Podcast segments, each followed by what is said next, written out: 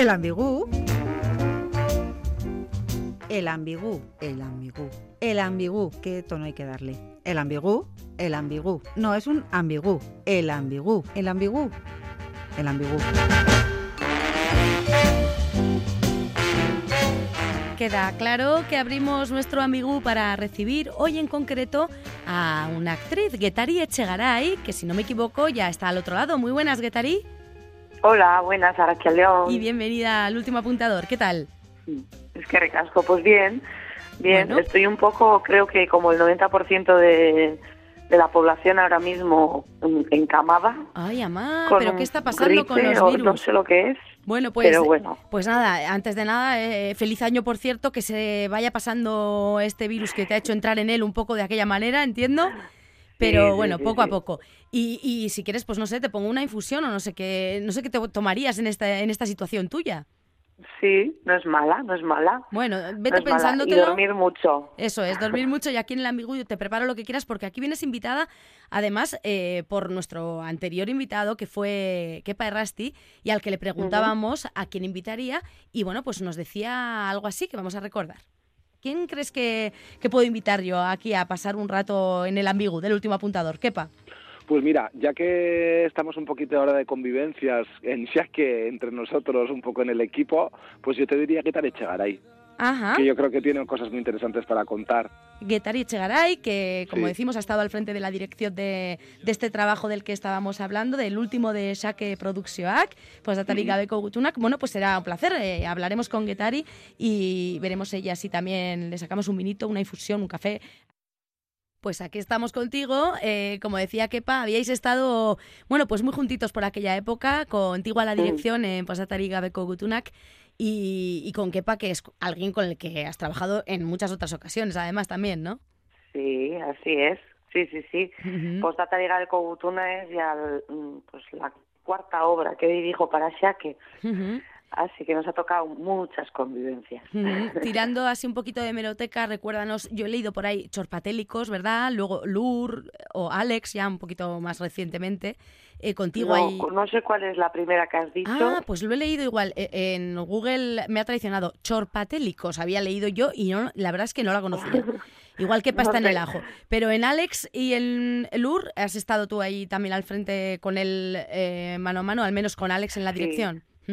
Alex y Lur es mm. la misma obra, lo que pasa que Alex es la versión en castellano sí. uh -huh. y Lur en euskera. La primera que montamos se llamaba Mami Lebrón Ajá. Y después montamos Fado a Kentzuten Zituen Mm. Gizona. Uh -huh. Y con Kepa, Sí. por lo tanto, buena relación, tanto fuera como dentro de, lo, del del escena, ¿no? Y, y bueno, y muchos trabajos que os unen, como vemos.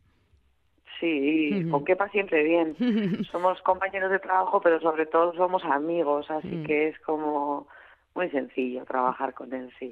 Luego, dándole un poco la vuelta, ya tú como intérprete y escrita precisamente por Kepa Rasti, El Enjambre es pues mm, también las últimas cositas en las que te hemos estado viendo, con Mireia Gabilondo a la dirección, ¿no? Si no me equivoco. Sí, sí, sí, sí, es una obra que, em, que murió ya, no hace mucho, pero con la que hemos estado cinco años dando vueltas a, a todo el estado, así que pues un regalo de la vida, porque hoy en día está muy complicado lo de hacer muchas funciones con un con una obra y hemos tenido la suerte, así que nada, con un canto. que la han ido ahí programando. Y más recientemente aún, eh, Agur Ochoa Feroz, ¿no? En esta sí que has estado eh, al pie del cañón, a la dirección, también como actriz. Cuéntanos esta experiencia eh, de esta historia, ¿no? De, de estos cuatro actores repasando la vida de la Ochoa. Sí, nada, esto es un encargo que me hizo María Goyri Zelaya para la sala de BK. Eh, me dio vía libre, le di muchísimas vueltas y bueno, al final como era algo a estrenar en fiestas de Bilbao, pues decidimos que tenía que ser festivo sí o sí. Y jo, a una izquierdo se le vino a la cabeza hacer un homenaje a la Ochoa y, y nos tiramos a la piscina. Ujú. Y, y, y gracias que lo hicimos, porque vamos, fue todo un éxito y de hecho ahora volvemos al teatro, al teatro Campos Elíseos los últimos días de Navidad. Ujú. Así que ahí sigue despidiéndose la Ochoa eh, bajo vuestra batuta y desde esa mirada que le habéis querido dar festiva y que, como dices, ha funcionado bien, ¿no? El público lo ha Sí. Pues de, de, buen grado. Eh, repasando también eh, tu trayectoria, en, este caso, no la de la Ochoa, encontramos de todo, porque, bueno, también eh, Cabaret Simplicimus, estuviste ahí con Pacho Tellería, eh, o Las Gamboa, Adrián García de los Ojos. Has ido, has ido haciendo cositas, también te hemos visto en televisión.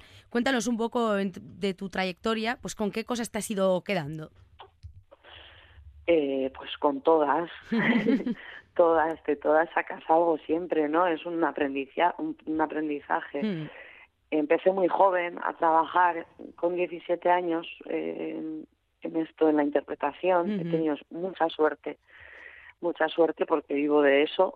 Poca gente que se puede dedicar o, pagar el alquiler y yo soy una de ellas, así que me siento muy, muy, muy afortunada. Luego es verdad que no he hecho cosas súper gordas, estas de irte a Madrid y petarla, pero es algo que también agradezco mucho, ¿sabes? Porque vivir tranquila en mi casa, en el anonimato, digamos. Sí, sí. Eso es calidad de vida, al fin y al cabo, ¿no? Es calidad de vida, sí, sí, sí. Si mencionas Madrid, eh, lo, pisas habitualmente. Por ejemplo, acabas de volver de ahí, también has estado en un proyecto en el que está eh, María Goyicela ya por detrás o con Play. Cuéntanos, porque es una, una experiencia muy chula, ¿no? Diferente y, una obra en la que no es que haya personajes, es que estáis vosotros mismos en escena. Cuéntanos. Sí, sí, sí, sí.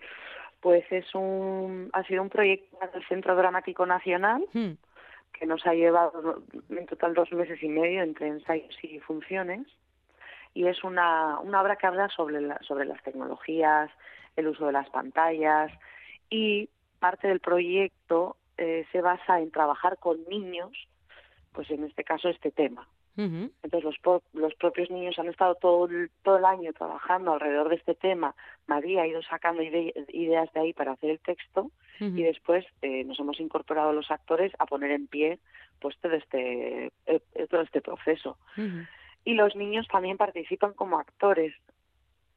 Entonces ha sido pues súper interesante trabajar con ellos en escena porque de repente pisan eh, de otra manera, ¿no? Están en el mundo de otra manera, mucho más sana y, y sin tantos prejuicios y sin tanto no se dan tanta importancia a ellos mismos que a veces los actores tenemos esta cosa no de, de, preocuparnos en exceso de mirarnos desde fuera mm.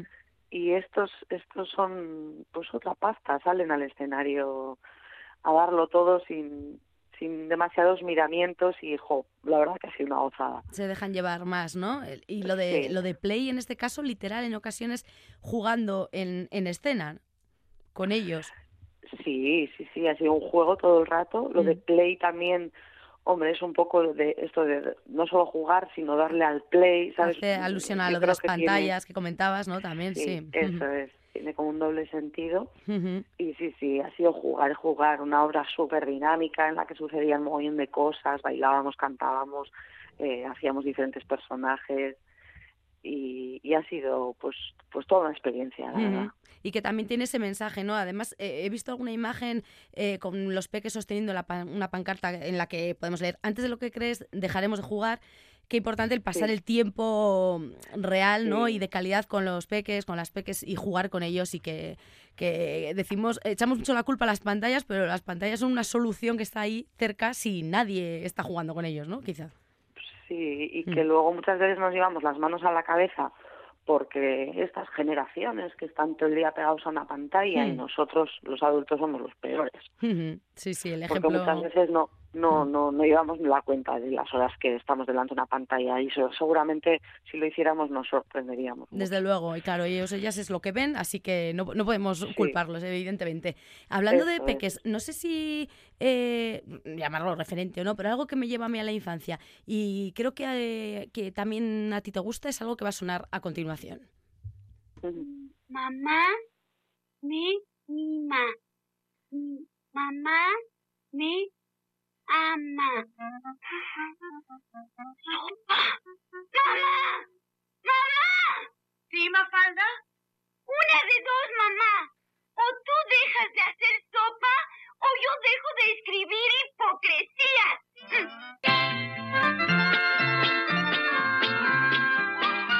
esta pequeña falda te, te dice algo. He, he, escuchado en alguna entrevista que, que sí, ¿no? Que ese humor ácido y entrañable a la vez de Kino te gusta, eh, Getari. Sí, sí, sí, sí. Tenemos un montón de libros. Eh, me encanta es curioso también luego cómo va cambiando el humor, porque a mí de pequeña me encantaba y yo ahora se lo leo a mi hijo y es como que no termina de pillarlo, no le ve la gracia. No es como cómo vamos evolucionando también en ese sentido, pero bueno. Sí, sí, desde luego. Me encanta Mafalda. Sí, sí, es eh, curioso eso, la perspectiva cómo va variando, no solo en la misma persona, lo que dice, sino en las generaciones, ¿no? Eh, va cambiando el mundo de manera que no lo entienden igual que lo entendíamos quizá nosotros.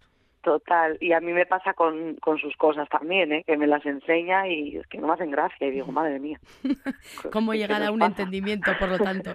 Sí, sí. Bueno, esta eh, eh Mafalda nos ha ido acompañando a muchas generaciones así de, la mano, pero en cuanto a la escena y a la forma de trabajar en la profesión, no sé quiénes han sido los referentes de Guetar y Echegaray.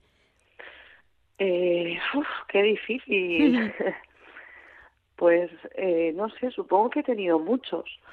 He tenido muchos y he ido cogiendo de aquí y de allá. También soy cinéfila, entonces no solo el teatro, el, el cine también me, me, ha acompañado mucho en mi vida y no te sabría decir a alguien en concreto, pero joder, de repente esas me vienen Meryl Streep, pero es como como volar muy alto, ¿no? Bueno, sí, sí. Sí, pero luego, por ejemplo, eh, hay, hay gente como más cercana, no tan conocida, que admiro mucho. Por ejemplo, Mireia Gabilondo, me parece que es una tía como súper tranquila, súper serena, que trabaja muy bien, que hace todo muy de verdad. Admiro mucho a Pacho Tellería. Como dramaturgo me parece que tenemos una joya en Euskadi que no, que no la sabemos valorar a veces no sé, tengo, tengo muchos. Bueno, y, la suerte también tienes de haber trabajado con ellos, ¿no? Y de, de seguir ahí en la, en la brecha. Y, y, entiendo que esperando pues diferentes proyectos que vayan llegando. No sé cómo se presenta este 2024 en lo profesional. Pues mira, he estado tres años sin parar de trabajar, sin vacaciones. Eh, casi me quedo calva de puro estrés. Uf. Sí, entonces he decidido tomármelo con muchísima calma. Me salió alguna cosa a la que dije que no. Mm, voy a tomarme, voy a cogerme un, por lo menos un enero y febrero sabático. y después ya se verá si hay cosas. Si hay cosas, claro que sí. Pero es que de momento no voy a hablar mucho. Sí, sí, esto de que si no se gafa, ¿no? Sí, sí, pero sin duda eh, es importante el descanso y, la tranquilidad mental y, corporal también, estar bien físicamente porque nos metemos demasiada tralla en ocasiones y si ha sido tu caso, pues sí que cogerlo con fuerza, ¿no? Luego los proyectos que se presenten. Sí, además de repente te das cuenta que estás descuidando otro montón de cosas, que también quieres mucho entonces, pues me voy a coger ese tiempo para, yo qué sé, pues para estar con mis hijos, para, para hacer otras cosas que también me llenan mucho y las he tenido un poco de lado. Sí, sí, y además eso es importante, que si no luego la salud pasa factura y fíjate, nos pilla débiles y nos pillan los virus. No puede ser esto. Bueno, yo ya te voy notando mejor la voz, ¿eh? yo espero que esta charlita te haya resultado eh, ligeramente terapéutica, que no haya empeorado al menos el estado. Y, antes de despedirnos, me gustaría eh, que nos emplazaras a, avisar a alguien para pasar por el ambigú. No sé quién te viene a la cabeza así de, de la escena, de nuestras artes escénicas, las más cercanas, eh, porque el, el, teléfono de Meryl Streep me parece que no lo tengo por ahí, pero si me dices otro nombre, quizá le invitamos por aquí al ambiguo del último apuntador. A ver, pues mira, te diría que podríais tener una conversación amena y bonita con Olaf Gamboa, que, pues bueno, que están ahora mismo en Pabellón 6 con una obra que van a estar mucho tiempo y bueno, y ha, trabajado muchísimo y, y es eh, madre y actriz también. Bueno, no sé, creo que podéis pasar un buen rato con ella. Qué interesante esa, esas dos facetas que mencionas, ¿no? Madre y actriz. Bueno, cualquier profesional también madre tiene ahí ese doble trabajo asegurado, importante, y saber llevarlo, bueno, pues ya, en sí es, es, todo un arte. Pues nos apuntamos este este nombre, el de Olatz Gamboa, y ahora van a sonar los Strokes de Strokes, creo que es también una de, uno de tus grupos favoritos, ¿no? Me, encantan, sí. Sí, bueno, pues van sonando mientras te despedimos. Y bueno, y lo dicho, ha sido un placer tenerte por aquí en el último apuntador. Esperemos que no sea la última vez. Estos meses te dejamos tranquila, como dices, para que tomes enero y febrero sabáticos bien merecidos. Y bueno, en el futuro seguiremos encontrándonos, Getari y Echegaray. Es que ricasco. A ti Muy un abrazo. Gracias. Vale. Agur, agur. agur.